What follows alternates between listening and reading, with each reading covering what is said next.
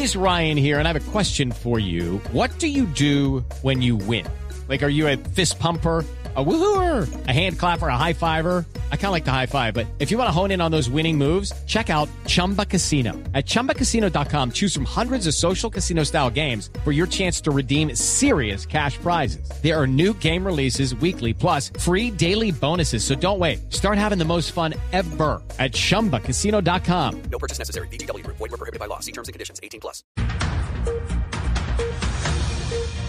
12 del día, un minuto. Es momento de actualizarnos con las noticias de Colombia y el mundo. Y a esta hora, como siempre, llega Juan Esteban Silva. Juan Esteban, las noticias, bienvenido. Hola Camila, pues quiero contarle que a esta hora se confirma una información muy importante que tiene que ver con una confirmación que hace el ejército. Ya ubicaron el sitio en el que se encuentra el helicóptero Black Hawk desaparecido esta madrugada. No hay certeza sobre la suerte de los ocupantes. Damián Landines.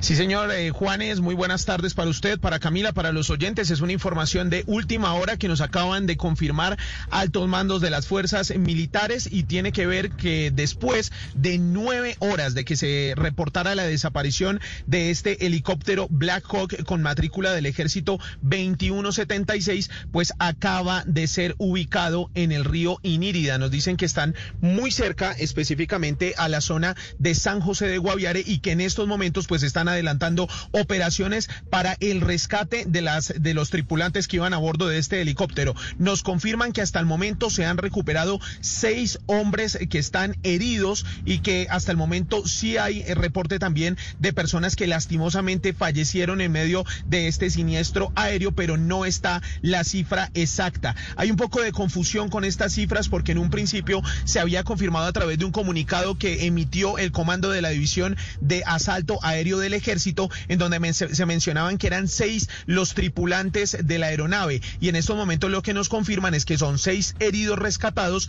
y como tal que hay cifra también de fallecidos. Entonces estaremos pendientes del desarrollo de esta noticia, quiénes son las personas que habrían fallecido y quiénes son los que están heridos y a dónde van a ser trasladados. Una información de última hora que, eh, como los habíamos informado más temprano, se ocurrió eh, específicamente en Mitú, en la región de Baupés, pero en estos momentos confirman que hallaron en helicóptero eh, muy cerca a San José del Guaviare. Damián, seguimos pendientes de usted y de la información sobre este caso. Son las 12 del día, tres minutos, y nos vamos para el IMPEC porque confirman que hay 298 internos y 15 funcionarios contagiados de COVID-19. Silvia Charri, ¿en qué cárcel?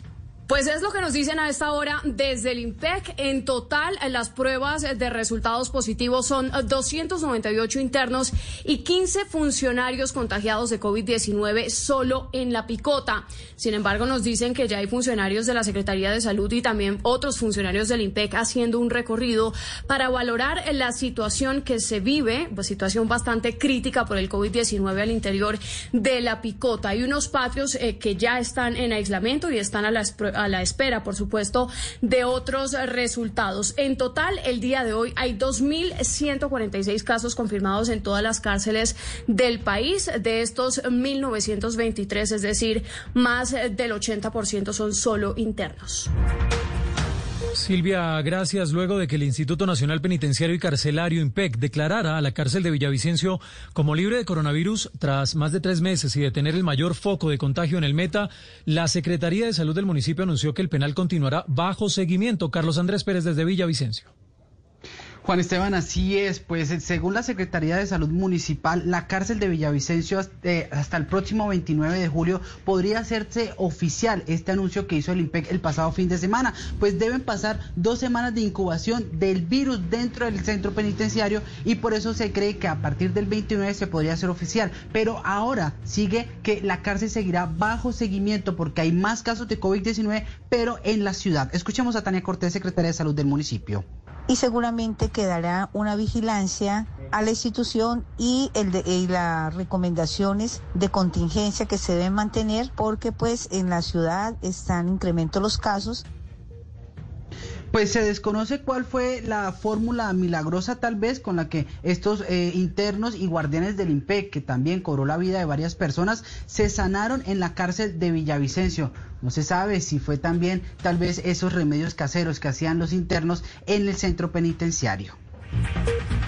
Gracias, Carlos Andrés. Son las 12 del día, cinco minutos. Y ahora de Villavicencio y de las cárceles nos vamos para el Congreso de la República, porque votación anticipada y ampliación de la jornada electoral es parte del articulado que trae el Código Electoral que se va a radicar esta semana precisamente en el Legislativo. Kenneth Torres. El registrador nacional Alexander Vega y el Consejo Nacional Electoral ya definió el texto que será presentado al Congreso sobre la reforma del Código Electoral. La reforma traería avances tecnológicos para que se puedan efectuar el voto electrónico y digital, al igual que la creación de una cédula electrónica que sería vital para el desarrollo de la organización electoral. Así lo dijo el registrador nacional Alexander Vega. Tendremos el censo único electoral, un nuevo censo en Colombia que será a través de un registro permanente donde las personas cada vez que cambien su residencia electoral o su domicilio podrán inscribirse nuevamente. Así atacaremos la transhumancia. Tendremos avances como el horario de la jornada electoral de 4 a 5 de la tarde. La construcción del documento es de un año de trabajo con el Consejo Nacional Electoral, partidos políticos y el Consejo de Estado. Y la seguridad con enfoque de género es lo que está pidiendo el partido de la FARC ante la JEP en la primera audiencia que avanza hasta ahora sobre seguridad de los excombatientes en Antioquia. Isabela Gómez.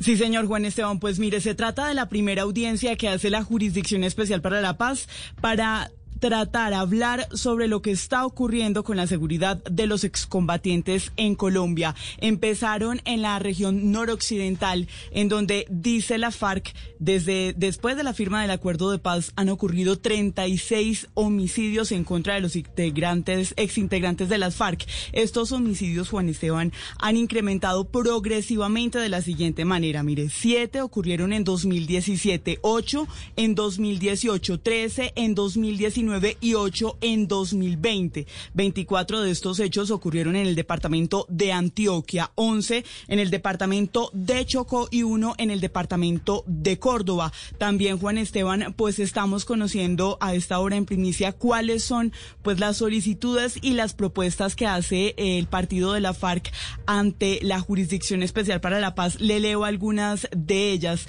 Ellos piden que se ordene a la Fiscalía General de la Nación a través de la Unidad Especial de investigación que se disponga inmediatamente de los recursos humanos, físicos, técnicos y logísticos necesarios para avanzar con prontitud en las investigaciones en curso por violencia referidas a hechos victimizantes contra firmantes del acuerdo de paz. Y también Juan Esteban algo importante van a vincular al trámite de medidas cautelares al doctor Miguel Ceballos. El alto comisionado para la paz dice la FARC que piden que se vincule al proceso en razón a su designación como delegado presidencial en la instancia de alto sistema integral de seguridad para el ejercicio de la política. Son estas entonces las peticiones, entre otras ocho que hace el partido de la FARC audiencia que continúa a esta hora sobre lo que sucede con la seguridad de los excombatientes en el departamento de Antioquia. Isabela, muchas gracias. Son las 12 del día, 8 minutos y ahora nos vamos para Bogotá, porque por primera vez el distrito abrió investigación sancionatoria contra un operador del relleno sanitario Doña Juana por 13 graves incumplimientos desde el año 2010. La información la tiene José Luis Pertus. Sí, son muy graves estos incumplimientos por parte del operador CGR Doña Juana, desde el deficiente manejo de residuos hasta retrasos en las horas contempladas en el contrato, así como problemas con licencias ambientales. Por esta razón, la Unidad Administrativa Especial de Servicios Públicos UAES abrió un proceso y llamó a descargos a este operador por 13 presuntas fallas en la ejecución del contrato desde el año 2010. Este proceso justamente duraría seis meses y de hallarse responsable al operador habría una sanción pecuniaria, terminación del contrato y no solo eso, sino que la propia UAES tomaría el manejo del relleno sanitario y lo operaría mientras se estructura una nueva concesión.